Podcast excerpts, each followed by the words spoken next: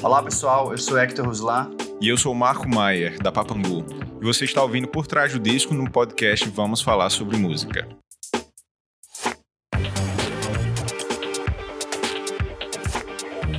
Eu sou o Kleber Fak. Eu sou o Nick Silva. E no programa de hoje a gente recebe os responsáveis por um dos trabalhos mais incríveis de 2021. Sejam muito bem-vindos, meninos.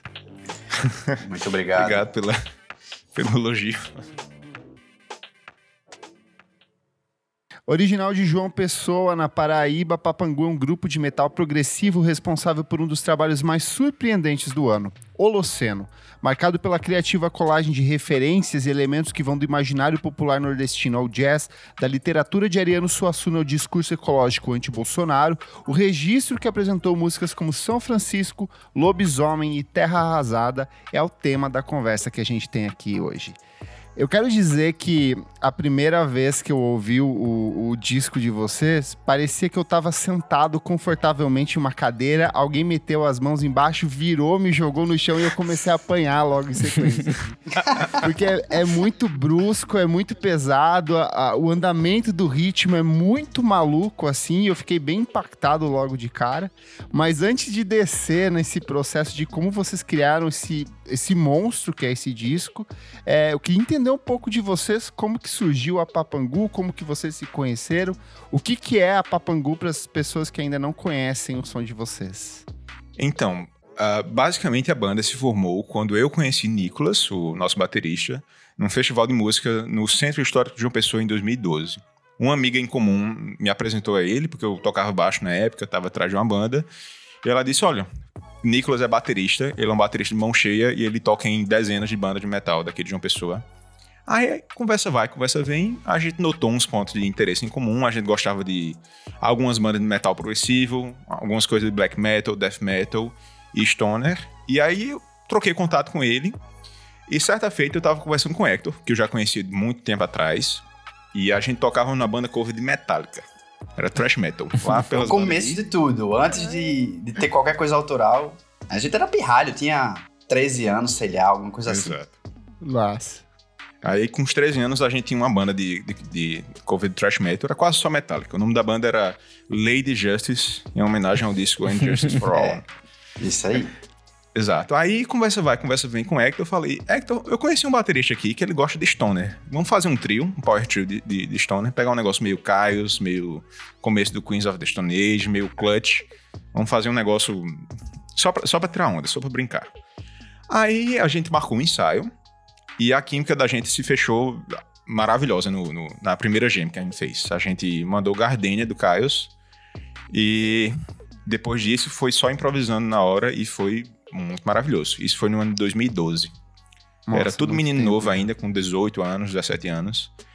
E daí a gente pensou, beleza, isso aqui dá bacana, mas vamos levar um pouco a sério e começar a fazer composições próprias.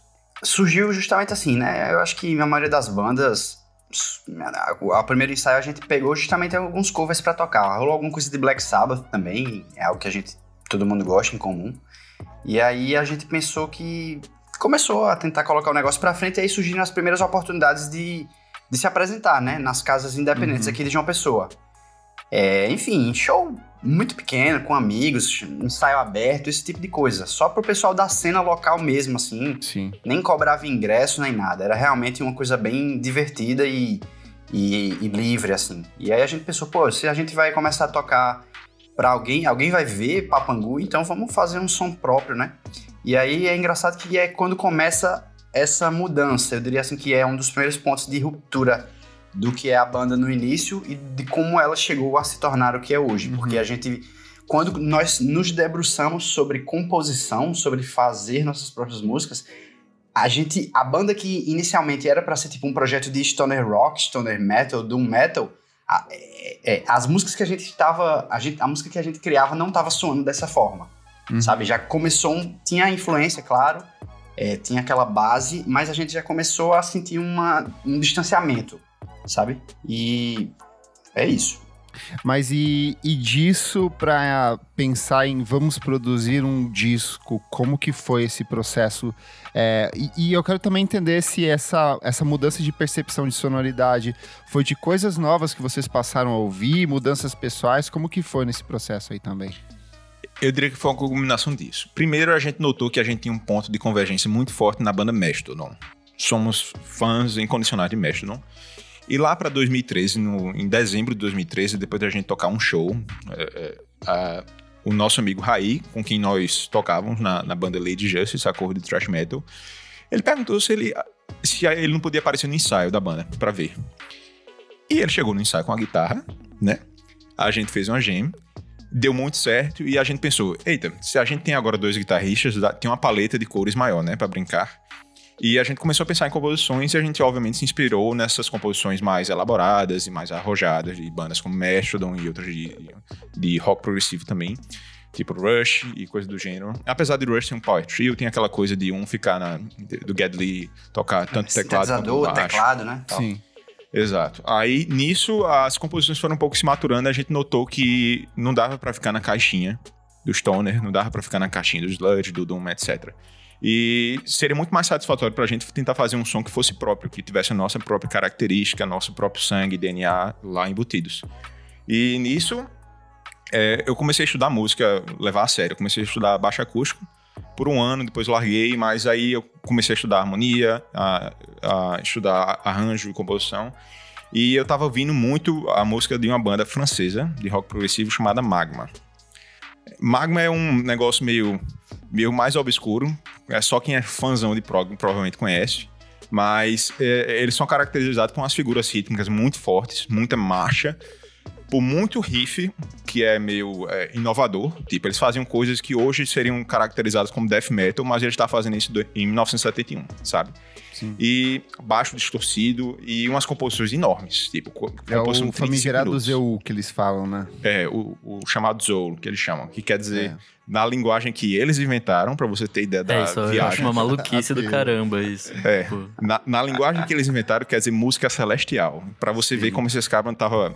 Não era maconha normal dos anos 70 que eles usavam, era outra coisa ali. Não. Aí...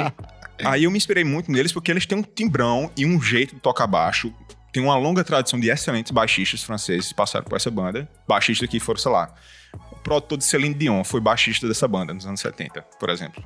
E ele era o cara que tinha um som mais imundo de baixo dos anos 70, a maior distorção de Tiranossauro Rex com, com motosserra possível. E eu me inspirei nisso e eu pensei, eu quero poder fazer umas composições grandes e fortes e com essa sensação de você estar na montanha russa, sabe? E a gente meio que eu passei a contaminar o resto do som da banda um pouco, porque eu comecei a mexer com produção musical, aprendi a usar um DAW, tipo Pro Tools, Reaper, essas coisas, e depois que você começa a tentar dissecar o que está sendo tocado no ensaio e colocar na planilha, basicamente, a gente conseguiu ver a forma e as cores que a gente, das músicas que a gente fazia com um pouco mais de clareza. E aí a gente foi trazendo as inspirações dos meninos também. É, Hector escuta muito punk.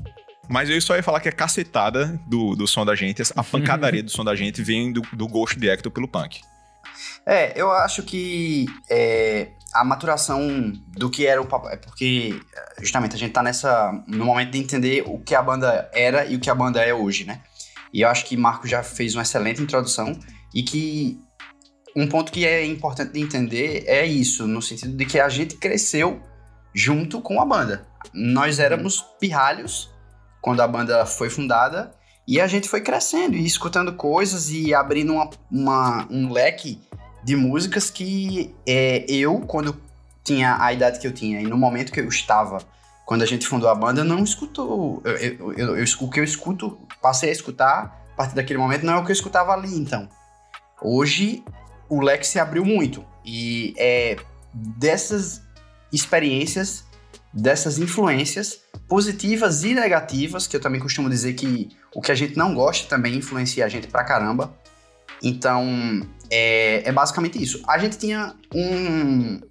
A gente, nós tínhamos os, os três membros originais, né? E, e Raí também, paletas de cores diferentes, assim. Porque justamente como o Marco falou, Marco é disparado o maior progueiro que, que já vi na minha vida. É, o cara é basicamente o enciclopédia do prog. E aí tem Nicholas, que é um cara que curte muito death metal e é, black metal, post, o que a galera chama post black metal, black metal atmosférico, né? Essas coisas meio Sim. Death Heaven e etc.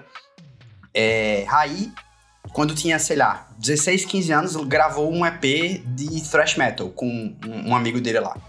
É um projetinho, o cara gravou um EP e, e enfim, era, ele gostava, gostava muito dessa pegada do thrash. E eu curtia muito também esse lado do stoner, do, do doom, do sludge. E também gosto muito de punk, de hardcore, o que às vezes pode parecer bem paradoxal, né? Porque a galera sempre É, bota as tribos geralmente não se bicam, né? Exato, exato. O cara fala, ah, mas se você é prog, então tu não pode curtir hardcore, entendeu? E é esse tipo de coisa que a gente vai vendo com o tempo que é a maior bobagem que existe. É até engraçado que eu, eu, a gente sempre conversa e Marco, os o Gelo Biafra, né, do Dead Kennedys, o cara é o maior fã de magma do mundo. Tipo assim, ele tem toda a coleção de LP, tem camiseta, tem aí tudo. Então, assim, velho, não tem pra que ficar se- segmentando essas coisas. A gente só queria fazer um som que a gente curtia. E aí, com essa junção desse caldeirão de influências, foi que a gente foi se transformando radicalmente pra ter o, o Holoceno que a gente tem hoje. Uma coisa que eu quero saber é se desde o começo vocês têm esse, esse nome de Papangu, porque eu achei muito interessante a, a, a história do, desse, É. desse ser, né? Tipo, que assusta Exato. crianças e tal. Eu achei muito legal. Eu já quero também puxar junto disso do nome que o Nick puxou, a relação de vocês com música brasileira também, que tem bem impregnada, bem forte dentro do disco. Uhum. E é uma coisa que quando a gente pega muito grupo de metal, principalmente gente jovem, tem meio que um. é, tenta se distanciar da produção brasileira e abraça muito o que é feito lá fora, né? Queria entender um pouco mais disso de vocês também. É, é, é- esse é o. Eu, eu costumo falar que Papangu tem. São. É basicamente. o- não vou dizer daqui pro futuro, porque eu não vou engessar a banda. Se a gente de hoje pra amanhã quiser virar um negócio do avesso, eu não vou ficar é, colocando em caixinhas também. Mas enfim, pelo menos para esse ciclo de Holoceno, eu diria que é um tripé que fundamenta o que Holoceno se tornou, que é justamente a música nordestina, brasileira, mas enfim, também nordestina, a música prog, prog rock, enfim, como você queira chamar, e o, o Doom, o Sludge, enfim, a família Black Sabbath e Constelação. É, nesse sentido, o nome Papangu, justamente, foi também nesse momento de, de fundação da banda, do momento que a gente começou a fazer as nossas músicas próprias, a gente pensou, tá, mas o som que a gente tá fazendo não é tão stoner quanto a gente achava que era, tá se transformando um pouco para esse lado do prog, o que, é que a gente pode fazer para dar a nossa cara? E aí que veio essa pegada, poxa, vamos botar nossas influências regionais. Vamos botar a nossa, o nosso sangue, o nosso DNA. Quando eu tinha, sei lá, 10 anos, 9 anos, meu pai me colocou para escutar um disco chamado Fuá na Casa de Cabral, de Mestre Ambrósio, que é uma banda de Pernambuco. E simplesmente esse disco é, mudou a forma como eu escuto música, assim. Porque é um projeto que traz uma produção moderna, enfim, tem música. enfim, um- um- um- o trio de. A base, na verdade, é uma música pop ou rock, com guitarra, baixo, bateria. Mas aí os caras trazem rabeca, os caras trazem pífano, os caras trazem zabumba, traz ritmo de maracatu, de baião, triângulo. E, e esse negócio simplesmente, assim, é um dos meus discos disparados favoritos. Depois o Mestre Ambrosio acabou e o Siba, que é o cara que tocava a banda, fez uma carreira Que é solo, maravilhoso. também tem discos fantásticos. Deixa, fantásticos. deixa eu te perguntar uma coisa. Você curte o primeiro disco solo, o segundo, na verdade, o Avante, que é ele com a guitarra ali? Cu- exatamente. O Avante, eu ia citar o Avante agora. Eu acho muito maneiro o Avante. Eu sou apaixonado foda. por esse disco, velho. esse é disco é bom. fantástico, Kleber. E aí, então, é, esse disco do Mestre Ambrosio me influenciou demais. É, Chico Sainz, Nação Zumbi também, não- é, evidentemente, não tem nem como retirar esse caldeirão. Mas então, a partir disso surgiu a ideia de colocar essa regionalidade toda no de Papangu. É, e eu sou pernambucano, apesar da banda ser paraibana, e eu moro na Paraíba há muito, muito tempo, desde 2001, na verdade, mas eu nasci em Pernambuco. Então eu disse, poxa, tem essa figura aqui do, do folclore, do carnaval pernambucano, chamado Papangu, que é basicamente a galera que se, que se veste e vai na rua no carnaval pra assustar as pessoas. Então é isso aqui que a gente é, velho. Nós somos esse bicho que vai sair por aí pra é um pouco assustar a galera. com o que tem do o bate-bola no Rio de Janeiro, só que num- é um lance um pouco mais diferente, né? Principalmente do figurino. É, assim, da é tem uma estética, né? Os caras colocam um tipo de máscara específico, umas roupas meio, meio folgadonas, assim, e, e- e sujas, rasgadas. Mas acaba que a, a, a imagem do Papangu acabou com meio que servir como uma alegoria pra gente, sabe? Porque, tipo, Uhum. a, a gente basicamente tá fazendo algo que assusta as pessoas. né? Não exatamente um, um- tipo de música que se faz com muita frequência no Brasil. E é meio que é transgressivo, de certa forma, porque não tá exatamente nas caixinhas de gênero que o pessoal gosta de usar. E, assim, pelo menos no Nordeste, no- na cena de metal do Nordeste, tudo é meio muito tradicional, sabe? As bandas escolhem cantar em inglês, elas costumam meio que copiar o som, o timbre, a, a estrutura de, de composição de outras bandas. E como a- o som da gente é mais ou menos ousado, eu diria, eh, acaba que é um, é um papangu, de certa forma. Perfeito. Eu quero fazer uma última pergunta antes da gente ir pro faixa a faixa, que é entender isso de o disco levou sete anos para ficar pronto, né? Como que foi esse processo de produção? Se foi é, longos períodos de ensaios ou músicas produzidas esporadicamente, ou as músicas finalizaram tudo num ponto só? Porque eu sei que ele é um disco musicalmente muito diverso, mas eu sinto uma homogeneidade muito grande toda vez que eu escuto ele. Então eu queria que vocês me explicassem como que é isso, porque sete anos pra mim é uma coisa muito louca. É, pra gente também foi muito, muito longo, mas é porque primeiro a banda começou com a gente sem nenhuma experiência em produção musical. Primeiro a gente precisava aprender a tocar, né? Ponto É. crucial aqui. Por exemplo, eu aprendi a cantar durante a, produção do disco. Eu não sabia cantar, eu era completamente desafinado. Aí aconteceu que eu consegui entrar no coral da universidade, aprendi a solfejar e a cantar no coral, e eu pensei, porra, beleza, agora sei cantar, vou cantar nesse disco. Tenho certeza que vou cantar.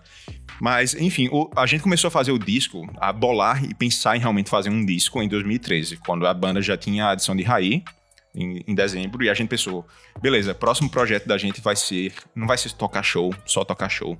Vamos fazer um disco e gravar nossos nomes pro, pra eternidade. É- é- era meio que sonho de infância da gente, né? Mas a gente levou o negócio a sério, mas foi fazendo a, a passos pequenos. Estava todo mundo na universidade, todo mundo começando a trabalhar, com a vida pessoal começando, né? Você lá com seus 18, 19 anos. Então foi a- a- aquela coisa, a gente ensaiava quase todo final de semana, mas ao tempo, os tempos de ensaio foram ficando cada vez mais espraiados e espaçados. Mas uma das músicas que tá no disco é vem justamente antes da gente realmente pensar em fazer um disco, que foi Terra, Terra Arrasada. Ela surgiu só com o nome de Terra, ela é de 2013. A gente tocou no nosso primeiro show em dezembro de 2013.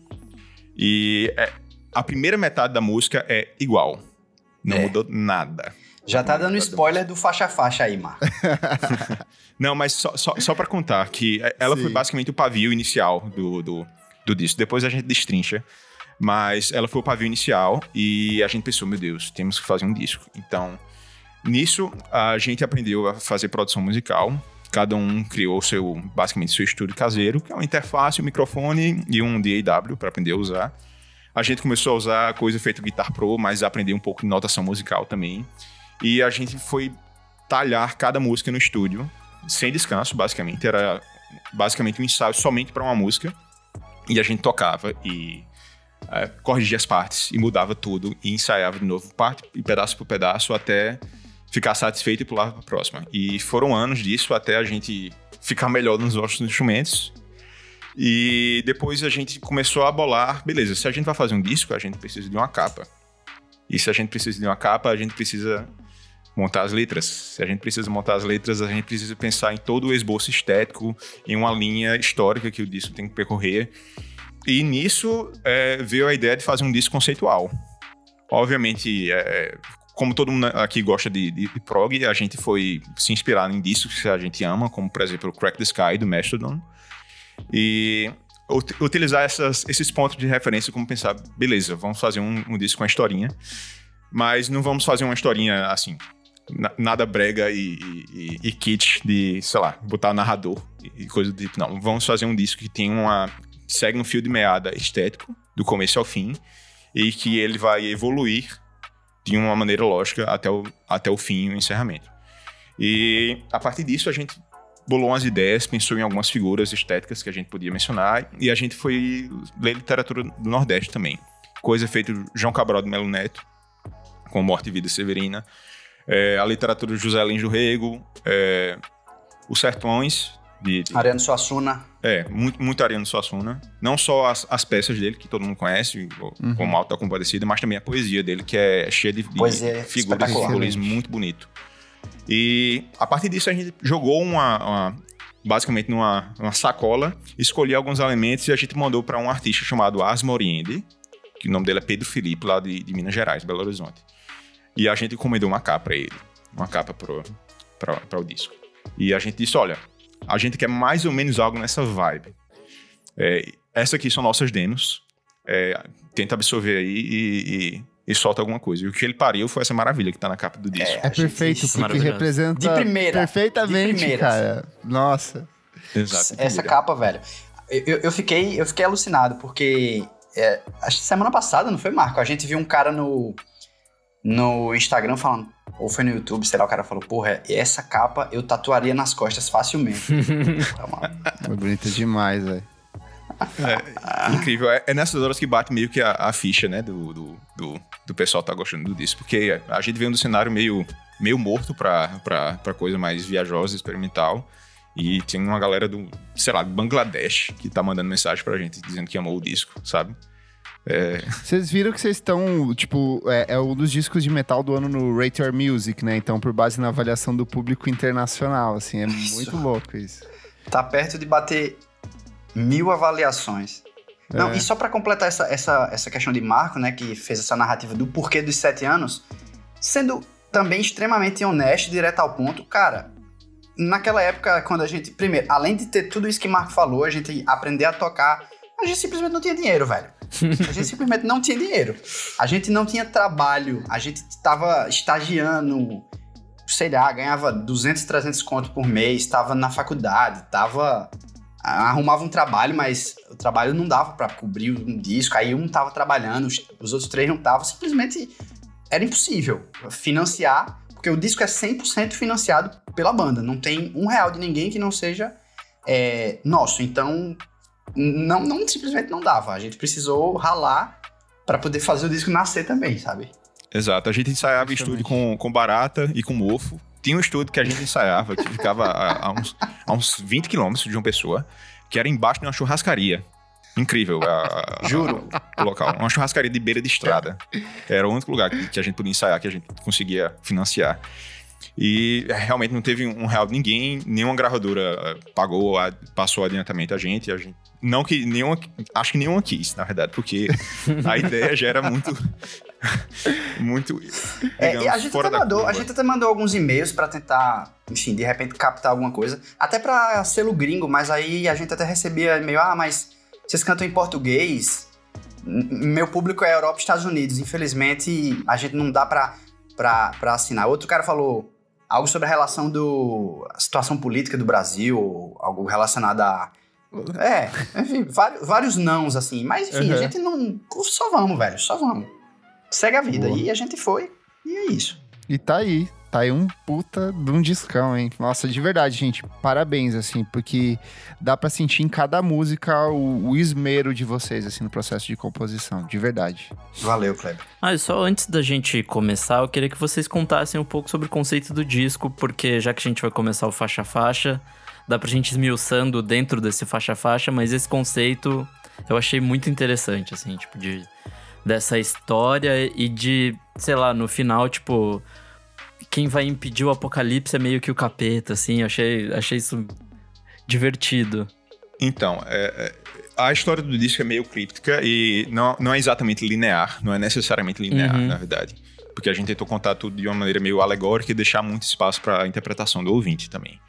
Mas, basicamente, a, a, a, história do disco é que o, o protagonista, que não, não tem nome nem precisa ter nome, ele é um cangaceiro, ele trabalha como, como, como jagunço num, ele não é exatamente cangaceiro no sentido de resistência, mas ele trabalha como, como jagunço a serviço de um latifundiário. E a profissão dele é, é matar e expulsar quem, quem tá na terra que o latifundiário quer, quer pegar. E nessa, nessa vida de, de, de violência que ele vive, uma certa noite ele dorme, ele tem um sonho e no sonho ele vê que o, o mundo não tá se acabando. O céu cai sobre, sobre a terra e a vida como ele conhece não vai ser a mesma e não vai ter mais vida na terra onde ele vive. E nisso ele se toma de remorso e de arrependimento por tudo que ele fez. E ele pensa que o que ele tem que fazer é um, um sacrifício ritual. E na, nisso ele pratica um, um, sacrifício, ele tenta sacrificar a vida em, a, a fim de impedir o, o que estava no sonho dele de ocorrer. Não dá certo, porque ele estava, digamos, impuro na hora que ele, que ele fez o, o, o tal de sacrifício. E nisso ele desanda uma reação em cadeia e que vai culminar no basicamente no fim do mundo enquanto conhecemos. E nisso ele desce o Rio São Francisco é, para tentar fugir da, da, do mundo se acabando e ele vai atrás de um, alguma entidade que possa ajudá-lo a tentar impedir que o destino se, se complete do jeito que ele pensava que vai ocorrer. E nisso, é, acho que é melhor falar no faixa-faixa sobre essa, esse conceito específico da letra, mas é basicamente uma tragédia sobre arrependimento que pode ser interpretada como uma alegoria com a destruição ambiental do Brasil, enquanto conhecemos, e talvez a destruição ambiental global com a mudança climática. Boa. Lá, garanto que tem pouso.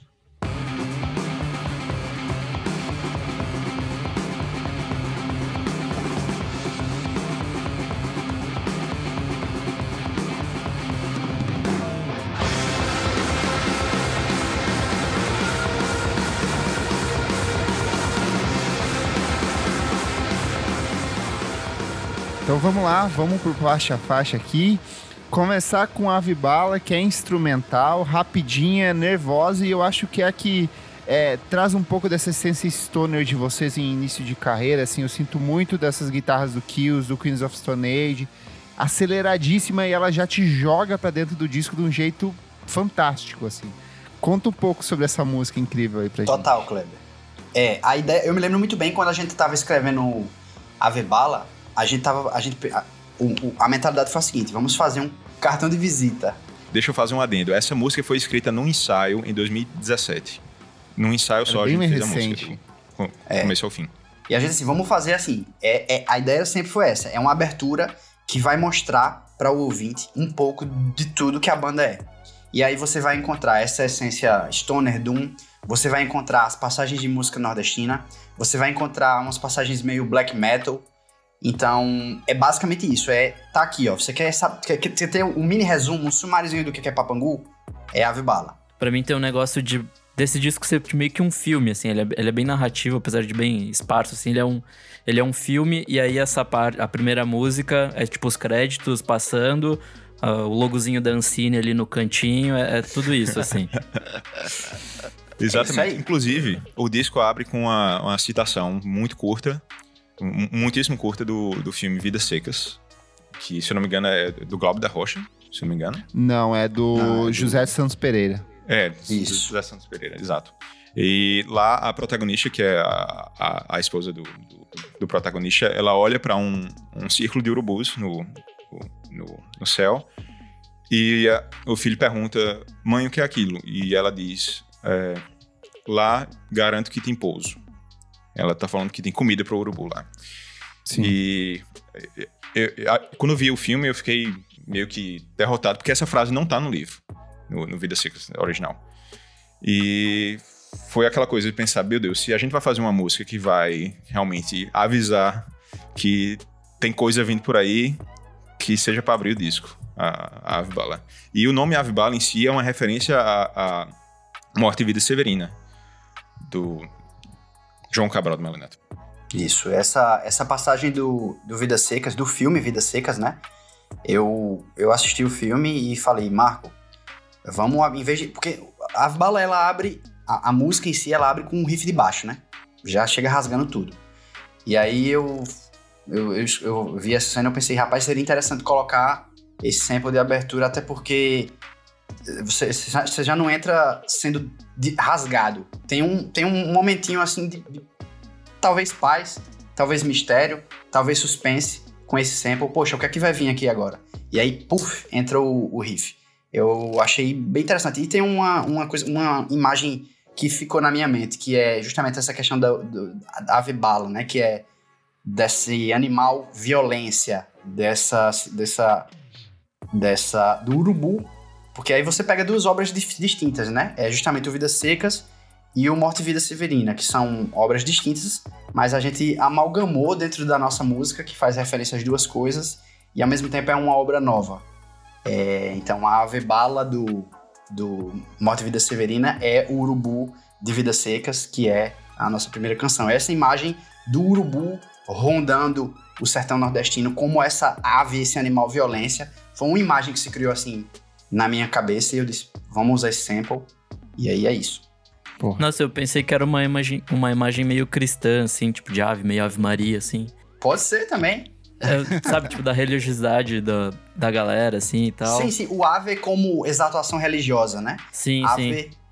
Mas, mas, tem muito de, de, dessa, dessa, dessa coisa do, da religiosidade do Nordeste aí nas uhum. letras do disco e na, nas referências que a gente faz. É, especialmente Boa. em Água Branca, que é a, a faixa 2 do disco.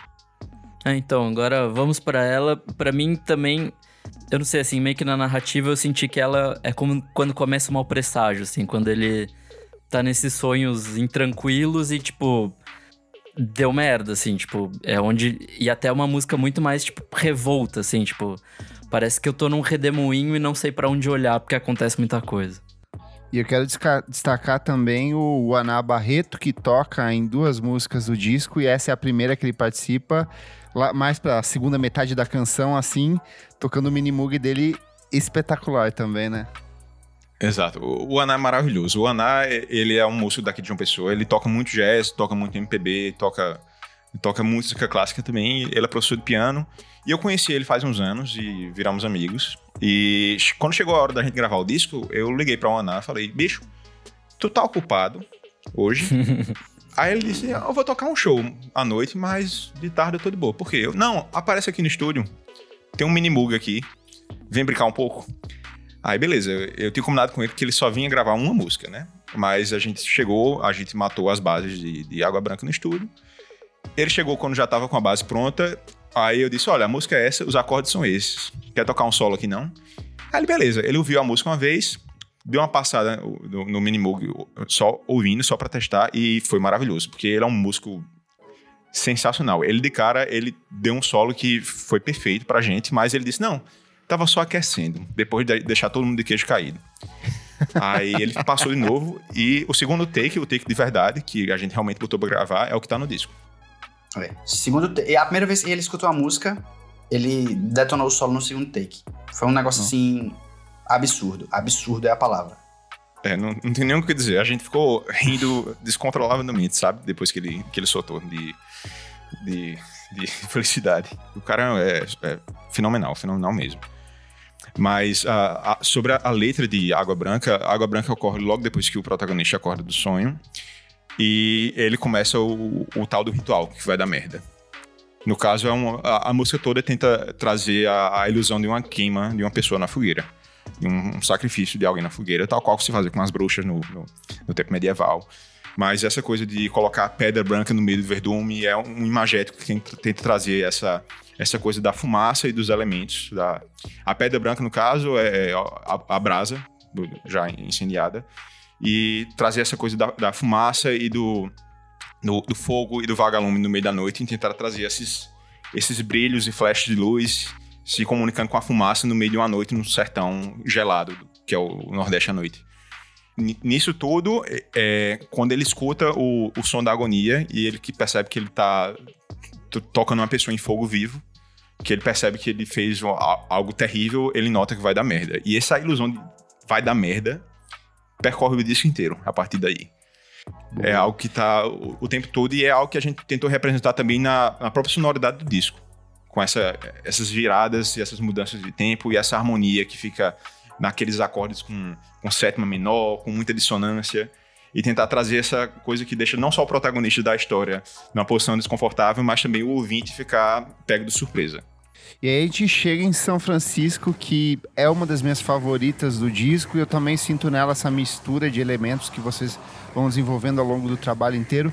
Ela abre com um guturalzão nervosíssimo. Quem canta esses primeiros minutos aí?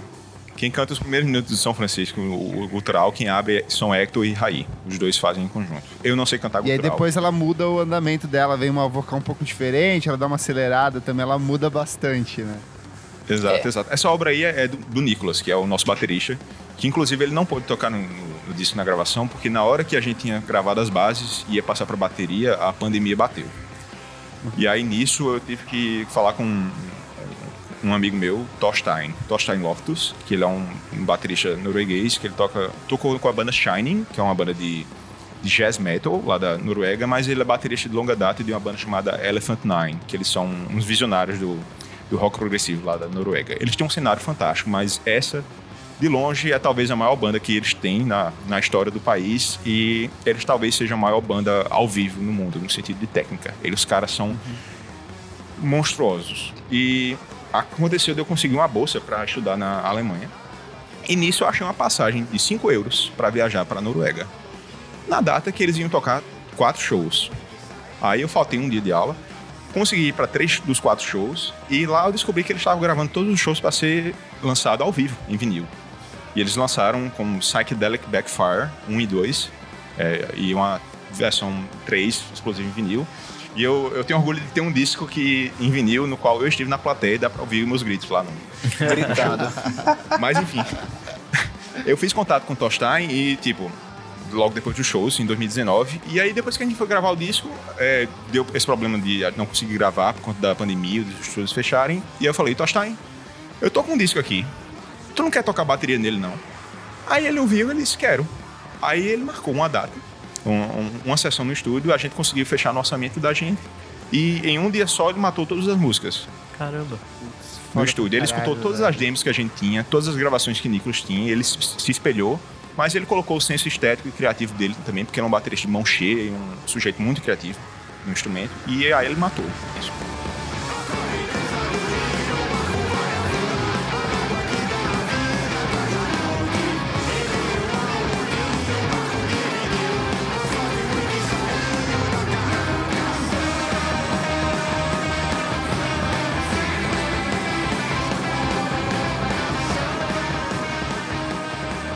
Essa, essa conexão João Pessoa, né, Paraíba, Noruega, que tem nesse disco é um negócio fabuloso, porque não só Thorstein na bateria, foi mixado por um norueguês também, e o cara que toca o saxofone também é norueguês. Então, é a cena João, a cena pessoense e, e norueguesa casando aí para lançar o Holoceno. É, São Francisco é uma canção que justamente a gente a gente ela, ela é, é, tem essas passagens bem marcadas também, né? Quase um, um, uma, um, um baião, um baião metaleiro, assim. Um shot metaleiro. E é o refrão bem apoteótico, né? Sim. Talvez do disco inteiro seja que tem um refrão mais apoteótico, assim. Um negócio que realmente o cara dá para cantar e talvez até ficar na cabeça. É, eu acho que uma das grandes forças de, de São Francisco é essa. Fora o, eu, eu gosto muito também da parte do, do riff mais quebrado que entra no começo, antes do riff mais voltado para música regional, que é bem, bem. O tempo é todo quebradão. Composição de marca, inclusive, esse riff. É, eu acho. Eu, eu adoro São Francisco, particularmente. E a gente vê um feedback muito positivo com essa canção. Eu acho que ela é a mais fácil, assim, entre muitas aspas do disco, assim, além da, da Ave Bala, que eu acho que ela apresenta muito bem, mas eu acho que a São Francisco é aquela, aquela canção que você se pega cantando São Francisco. Tipo, é. do nada, assim, fica ecoando na cabeça. É, é essa composição, o, o Nicolas trouxe essa composição feita no Guitar Pro pra gente no ano 2014, ou seja, ela é uma das mais velhas que, que tá no disco. E ele chegou com ela numa versão que era uma, bem mais rápida, bem mais. com uma pegada mais thrash metal, inclusive. E ela foi evoluindo com o tempo. A gente foi mudando um pouco, adicionando um pouco dessa essa coisa da pegada da bateria mais Motown, que é a, a, a caixa no, vem, vem no tempo. Tá, tá, tá.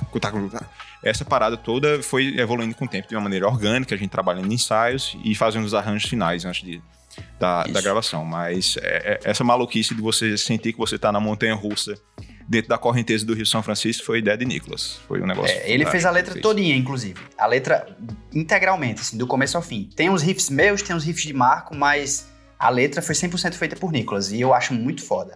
É muito foda mesmo. Vamos pra próxima, a Bacia das Almas. Eu acho que essa pra mim é a que faz, tipo, jus ao, ao título de metal progressivo, assim, porque ela vai pra tudo que é Essa- canto. Ela viaja Acertou. pra caramba. Essa é uma composição basicamente exclusiva de Marco. Então, olha aí, olha aí já tá conhecendo muito bem quem é quem em Papangu. E de novo tem a presença Tem do Barreto ali também, com, porra. com o Minimug cantando bonito ali. Exatamente. É- é- Essa música foi a última que a gente fez pro disco. Eu fiz ela em 2019, acho que um mês antes da gente ir pro estúdio. Porque é- é- ela ficou aí no meio, mas eu achei que faltava um pouco de uma pontezinha de, de respiro entre a, a pancadaria sem, sem cessar de São Francisco e a destruição que seria a Terra Arrasada, a próxima música. Então, meio que para fazer uma ponte, para tentar também deixar muito claro que o protagonista estava num estado de remorso e de arrependimento enorme. Aí eu puxei o violão, fiz o. puxei os acordes iniciais da música. E eu pensei, hum, isso aqui tá me cheirando a algo meio post-punk. E se eu fizer algo que é a mesma, a mesma coisa, mesmas doses de post-punk, do rock progressivo de uma banda feito Magma e do prog metal. E se eu misturar tudo num pacote só? E aí eu fui fazendo e a gente sequer tocou essa música em ensaio. Ela nasceu um, um mês antes da gente ir pro estúdio. Isso. Essa a gente nunca. A, gente, a, a execução dela foi toda em estúdio. As outras a gente ensaiou, né, pra poder ir pro disco. Mas essa nasceu basicamente ali pra gravar já. Exato, e ela tecnicamente é talvez a mais fácil de executar das músicas que a gente tem, mas a gente, a gente nunca ensaiou. Mas aí eu trouxe a música, a- mostrei pros meninos, a gente fez algumas alterações e beleza, chegamos no estúdio, é, tocamos as bases e o Aná, que tinha chegado para tocar o solo em Água Branca, é, perguntou depois que ele gravou o solo de Água Branca se tinha mais alguma coisa que a gente queria que ele tocasse. Aí a gente olhou um pra cara do outro e disse, por que não? Óbvio que tem. E aí eu mostrei Bacia das Almas, na qual eu pensava em tocar um solo de sintetizador. Mas, tendo eh, o Aná, que é um tecladista mão cheia lá, eu não podia dizer não, né? E aí ele também ouviu a música uma vez, fez uma passada só brincando e deixou todo mundo ah, abismado. E aí ele disse, beleza, vou gravar pra torar agora. Manda. Aí a gente mandou a música, ele pegou os acordes e ele deu essa fritada absurda que é o solo de Bacia das Almas, que é o... é- do meu disco é o meu solo preferido.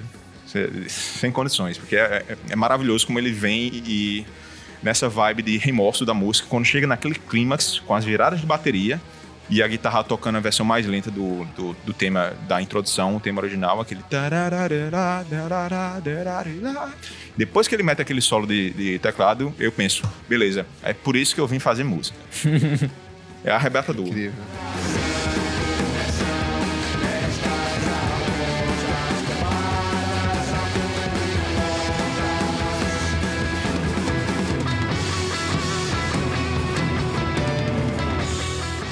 E narrativamente ele me parece assim, tipo, quase o final do, do segundo ato do, do disco, assim, quando ele, tipo, bate o remorso total, ele já tá, tipo, fudeu, o mundo tá acabando, o que eu vou fazer? E aí vai pra próxima, que é tipo. É uma, uma outra coisa, assim. É isso mesmo, né, dentro da narrativa? Exato. Inclusive o final do Bacia das Almas com aquele refrão que se repete, é, do- que, que ele fala do erro. E, e- isso é aquela questão de- dele pensar, beleza, deu merda, mas eu me arrependo muito agora. E continua incessante com uma dor de cabeça que não sai. E nisso a música acaba com a reprise do tema inicial e passa para aquela aquele crescendo que bate pra Terra Arrasada, que é a música mais antiga do disco. E que é que tu vai falar? Cara, eu fiquei muito surpreso quando vocês contaram que ela é a mais antiga, porque eu sinto nela, tipo, uma marcação muito clara de duas metades do disco, assim, porque é, antes ela, a, a, a porção inicial é totalmente enérgica, a bateria é rápida, a guitarra, tudo, o jeito de cantar, e aí chega nessa, parece que desaba um mundo em cima de você, assim, porque ela é muito densa, é, tem muito desse doom ali, Isso. bem pesadão, a guitarra espaçadona, arrastada, vai te, te sufocando. É, mas assim, você fala que ela foi composta lá atrás, mas ela foi finalizada lá atrás ao mesmo tempo? Ou foi ao longo dos anos vocês foram mexendo nela? Conta um Não, ela foi, ela era, ela era mais ah, esquelética, digamos assim, quando foi feita. É, é- como o Marco falou, foi uma das primeiras músicas que a gente fez assim na história da banda. Então, ela basicamente é a mesma, mas ela foi ficando mais, mais rica, entendeu? Questão de notas, questão de da, da tocada, da- da- do andamento, entendeu? Permaneceu a letra. Eu fiz a primeira metade da letra, a parte é, gutural. Marco adicionou a segunda metade e fez a questão também da, daquele riff final, que é bem doomzão também, Marco fez. E aí a gente amalgamou. É, a parte black metal que tem também já existia. O refrão, o doomzão instrumental lá com os riffs arrastados já existia também. E o que eu acho mais fantástico de Terra, assim, que é um negócio quase é, metafísico, é o fato de que o disco saiu agora, velho. É, essa canção a gente fez. Qual foi o ano, Marco? 2013? 2013. Bicho, essa canção, a parte que eu fiz da letra, sempre foi para falar sobre demarcação de terras e reforma agrária, cara. E agora, quando o disco sai em meados, metade de 2021, é quando a gente está tendo toda a discussão do projeto de lei do PL 490 lá sobre a demarcação das terras indígenas, indígenas do marco temporal. Assim, absurdo o a conjuntura temporal. Sabe uma música que eu fiz, a letra que eu fiz em 2013 foi lançada agora, não existia um momento melhor para ser lançada. É, e Marco, de forma muito esperta também, colocou na segunda metade da letra uma parte. É, ele, ele fala de. Ele traz Augusto dos Anjos também, poesia de Augusto dos Anjos muito forte, muito marcada, e traz também a luta da a luta, a história da luta camponesa paraibana, que é através de é, Margarida Maria Alves, que era uma líder camponesa daqui da Paraíba, que foi assassinada pela, pela, enfim, pela elite latifundiária e o homicídio dela é um marco jurídico aqui da Paraíba. É, enfim, pra você ter noção, só uma nota de rodapé. Esse processo que tratava do homicídio de, dela tinha, tipo assim, um, no fórum, de, no Tribunal de Justiça, tinha tipo uma sala para cuidar só desse processo. Um negócio assim que se arrastou por anos e anos e foi, assim, um marco terrível na nossa história. E a gente trou trouxe essa, essa homenagem, enfim, essa, esse protesto, sei lá como se queira chamar. Mas é uma canção que eu sempre quando eu vou tocar, quando eu vou, quando eu vou ouvir, me traz esse sentimento, porque foi muito tempestivo. E não porque a gente quis, né? Porque o Brasil caminhou dessa forma.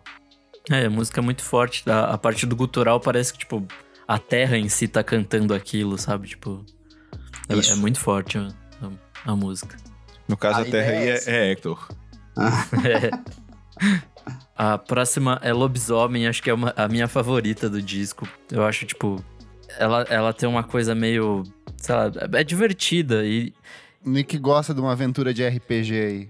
É, ah. e tal. E eu, eu gostei muito da, que vocês colocaram uh, o Ariano Suassuna no meio, né? Vocês declamam Isso. ali lápide, quase como uma procissão, aquilo rolando, tipo, lá no fundo, assim. O áudio tá bem, o vocal, né, tá bem para trás. Eu achei bem interessante essa parte. É. É, então, essa Lobisomem também é uma das mais antigas do disco. Ela é de 2014, essa música. Ela teve o dedo maior de, de Hector e de Nicholas na composição. E a, acho que a letra foi tu que fez, Hector, ou foi Nicholas? É, a letra eu que fiz integralmente. Beleza. E ela começa com essa com esse jeito meio filme de terror, com aquela guitarra tocando um, um riff bem obscuro na, na octatônica, para depois a música entrar na pedrada de uma vez, sem, sem deixar você se segurar na montanha russa antes de, de, de pegar a descida, o loop. E é, o bacana dessa música é que acho que ela é o que mais é colagem do som da gente. E quase todas as músicas são, acho, meio coesas em, em ter um fio de, de estético bem, bem firme, bem, é, digamos, é, bem homogêneo. Mas acho que Lobisomem tem essa pegada meio cinematográfica de uma colagem, quase de uma antologia. Porque ela começa com esse esse negócio quase trash metal, mas meio hardcore, meio com influência de punk e muito, muito cacetada. Inclusive com os cantos de Raí que são meio levemente pop punks, com aquele. Oh, oh, oh. É, eu achei engraçado. A gente fizeram um review, fizeram um review do disco que os caras falaram que o a parte do Uou! era era influência de Offspring. Meu Deus. eu não acho que era não, assim, mas enfim, ela é isso. Bem, pode não ser direta, mas a gente ouviu muito Offspring na infância da gente, né? Então, tá aí contaminando. É, mas é. Enfim, vai, vai saber, vai saber, né? Mas é de fato. E a gente tentou fazer essa também, essa sensação de montanha russa, com a, os tempos quebrados para pegar a pessoa desprevenida e depois levar ela nessa viagem do, digamos, jazz É, metal. de vez em quando ela encolhe também, né? Ela tem, tipo, uns momentos mais contemplativos pra explodir de novo. Acho isso bem foda. Aí é quando entra Marco, exatamente. É a influência do, do magma aí. Tem aquela parte marchada que na nossa cabeça, quando a gente tava compondo a música é, nos ensaios, é a parte da caçada. É assim, é a besta, o, o- a criatura vai caçar. E aí salve-se quem puder. E é aquele momento de tan, e a marcha. E crescendo, e porra, quem é que vai ser pego? Quem é que vai morrer? E aí, tan, tarararara, enfim. Essa foi a. a- é- e essa, essa, essa montanha russa, que é o que Marco, esse termo que ele gosta de usar, que é justamente essas dinâmicas de altos e baixos, é. é- é- em, em- em lobisomem dá pra sentir E a tensão demais. do terror também, essa, né? Tipo, essa montanha russa, velho, tá quebradaça, tá torta, tá destruída, velho. Isso. Não, mas a gente tinha muita vontade de é, usar esses elementos que muitas bandas do rock progressivo usam, mas também da música clássica, de criar tensão e Isso. deixar você esperando a, a, a tensão se resolver de algum jeito. Seja por, sei lá, um acorde que, que falta se resolver, ou por uma mudança de tempo, ou por uma mudança de até de textura. Em Lobisomem tem muito dessa mudança de textura, porque começa com essa pegada muito trash, muito meio muito hardcore, mas depois passa pra um, uma- um negócio meio prog com solo de guitarra e saxofone, com mudança de tempo, e depois pra uma, uma parte que você fica suspenso no ar, que é aquela lentidão bonita com o saxofone e a guitarra se comunicando, pra depois entrar nessa marcha e no- ao final da marcha voltar no reprise, mas numa versão muito mais caótica e, e cacetada e sangrenta do- da introdução. E é, acho que isso ficou bom porque o final é muito tenso. E ela se resolve de uma maneira muito legal com aquele grito no- no- ao fim. É, o clímax da história, no fim das contas, né? É. Tipo, é aquele momento de maior tensão mesmo que você tá vendo, pô, e agora o que vai acontecer? Tipo, foda, foda. E aí a gente chega, depois dessa experiência louca, dessa montanha russa, encolhe, cresce, explode.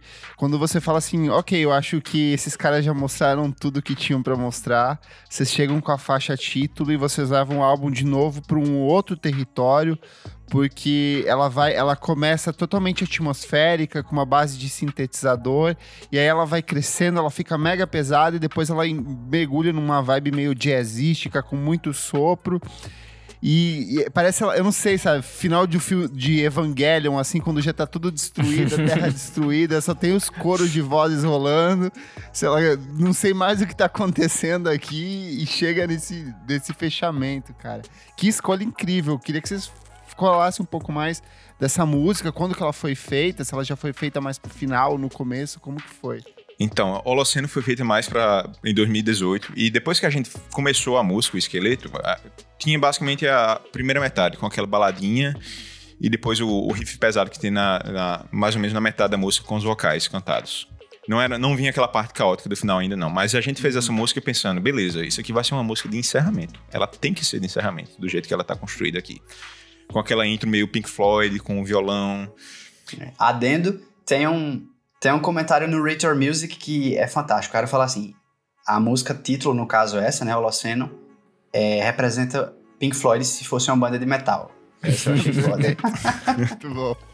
a gente até ficou muito honrado. porque, até porque, até porque, pois é, é, entre a acho que lá no, enfim, é justamente nesse primeiro texto da música é que tem talvez o que seja um, um, dos meus momentos favoritos, ou o meu momento favorito do disco, que é um solo que de guitarra. Você perceba que não tem tanto solo de guitarra em Holoceno. A gente usa as guitarras nessa, nessa tradição de riff e de textura. E não tem tanto solo no sentido solo de guitarra mesmo assim, ah, rock and roll. Mas em Holoceno tem. E é um solo meio David Gilmour, assim, se você parar pra pensar, sabe? E quando eu fiz esse solo, eu compus. é, enfim, a música já estava pronta, eu adicionei o solo a posteriori, mas, ah, e eu tive essa, essa influência meio Pink Floydiana, sabe? É, eu, eu, particularmente, gosto bastante desse, dessa parte. É, o solo de Hector é aquele momento que o pessoal fica com isqueiro no show. é basicamente isso. Não, mas o- Holoceno foi a, a, a- ela, a maior parte dela acho que foi eu que fiz, é, com a exceção da, de uma parte mais pesada, thrash metal, que tem na, na, na metade. Tem os riffs de Raí também. É. A- a- aquele raspo, tacho, rap. Aquela parte é de raiz, se eu não me engano. É, eu acho que é. Mas ela foi a primeira música que eu aprendi a fazer quando eu comecei a usar o DAW, né? O, o DAW, o Reaper. que eu comecei a realmente colocar as músicas lá no, no, no, no aplicativo de produção musical. E eu peguei o violão, eu fiz a intro do, do violão, que eu fiz na época para as guitarras que a gente tocava com dois tons abaixo. Hoje os arranjos estão mais para afinação padrão. Mas eu fiz a, o, o violão com esse timbre, mas aí eu mudei. E eu refiz o arranjo da música e a gente pensou, beleza, vamos fazer essa introdução com isso. E na, nessa época também, em 2018, foi a época que eu entrei no coral. E isso me fez pensar, meu Deus, a gente precisa colocar um coral nessa música. e aí, junto com esses violões, após a introdução é, meio gelada no, nos sintetizadores, que foram providenciados por meu primo, é o Luiz Souto Maior, que ele é engenheiro elétrico no Canadá, mas ele tocava comigo em João Pessoa na banda cover de King Crimson. E ele montou uma pequena coleção de sintetizadores quando ele viajou, fui trabalhar lá, e eu mandei mensagem para ele dizendo: "Bicho, tu não quer tocar um sintetizador aí não na introdução dessa música?" Aí ele: "Vou fazer isso". E uma semana depois ele mandou a faixa. A gente ficou maravilhado. Colocou o sintetizador solo no começo e depois foi trazendo os outros elementos aos poucos, no crescendo, como se a banda fosse surgindo do, no amanhecer, sabe? E a gente ficou a gente ficou meio que chorando de alegria quando a gente escutou o resultado final de, dessa, dessa introdução e quando o Hector fez o solo emocionante dele que aí parte para segunda metade da segunda metade não segundo terço da música digamos que é aquela rifada pesada mas um pouco mais tradicional que remota justamente aos, aos inícios de Papangu quando a gente tinha esses riffs mais lentos e mais cacetados digamos um negócio bem sludge mais mais antigo e a música, como, como tinha sido feita em 2018, só tinha até essa parte mais pesada. Mas depois, certa feita, eu tava em casa, puxei a guitarra e eu parei esse riff bem cromático, que eu tava escutando muito Magma na época. Tinha uma composição dele chamado, chamada Turs Hamtak, que é uma composição de 1971, que ela tem um riff cromático que é meio parecido, levemente parecido. A música não tem a mesma, o mesmo andamento, nem a mesma pegada, nem a mesma, as mesmas notas, mas ela tem essa coisa bem cromática fechada. E eu soltei na guitarra e eu pensei, meu Deus, eu acabei de fazer um riff de 17 por 8. Como é que eu vou fazer esse pessoal tocar esse compasso? E, e aí, eu, de algum jeito, a gente conseguiu encaixar esse, esse compasso totalmente quebrado na música. E o resultado ficou legal.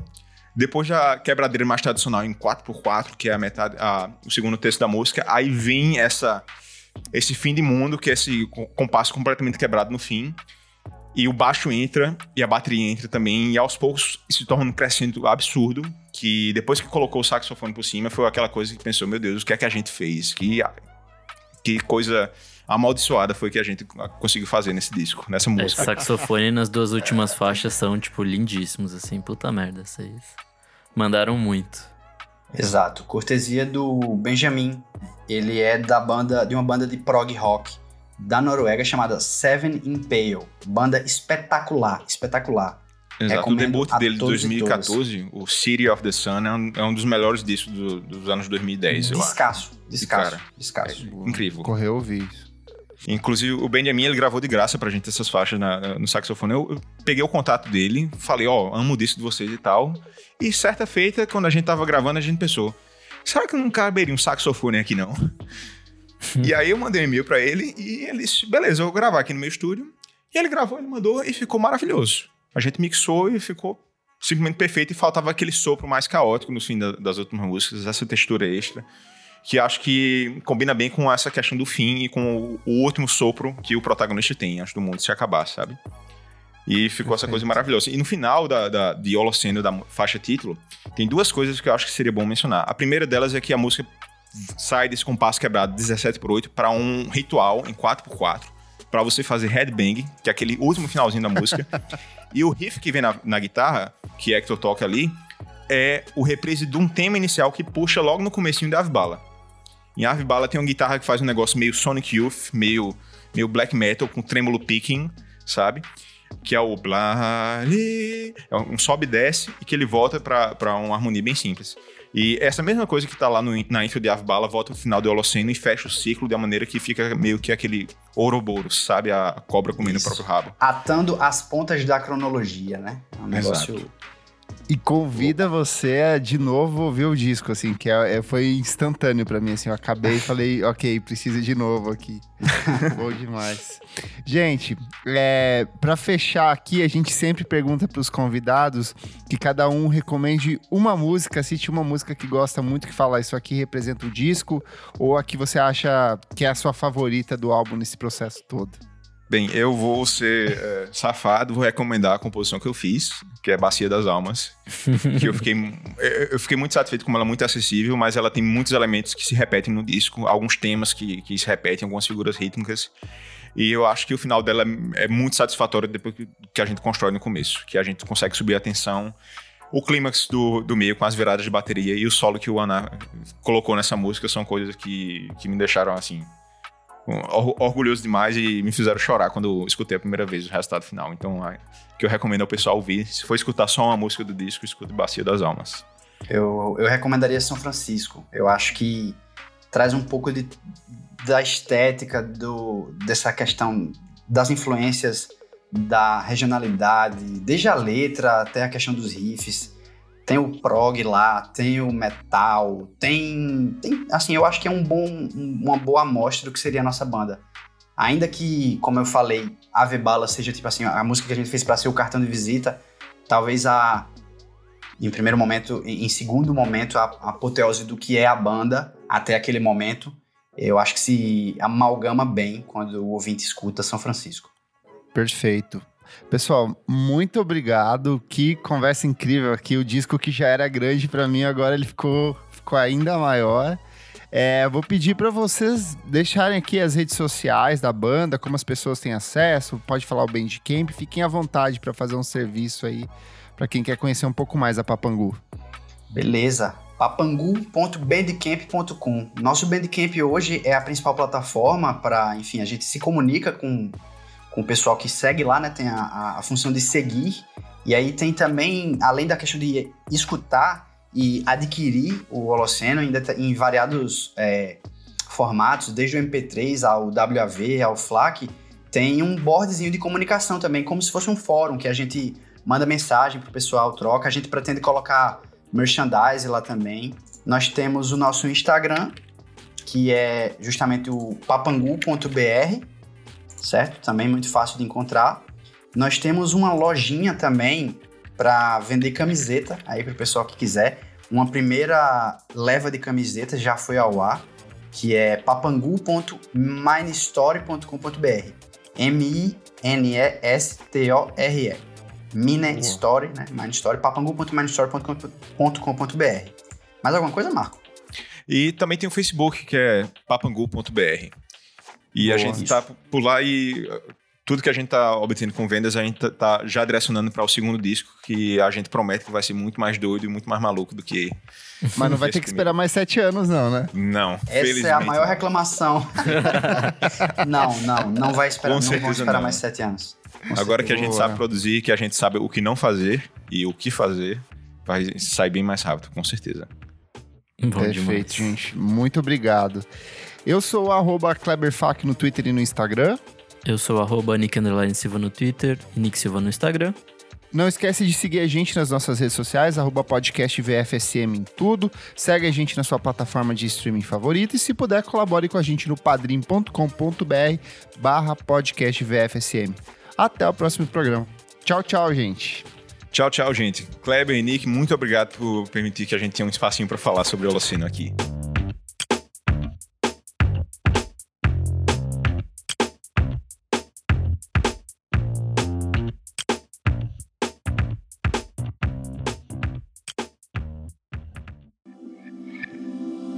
Esse podcast foi editado por Nick Silva.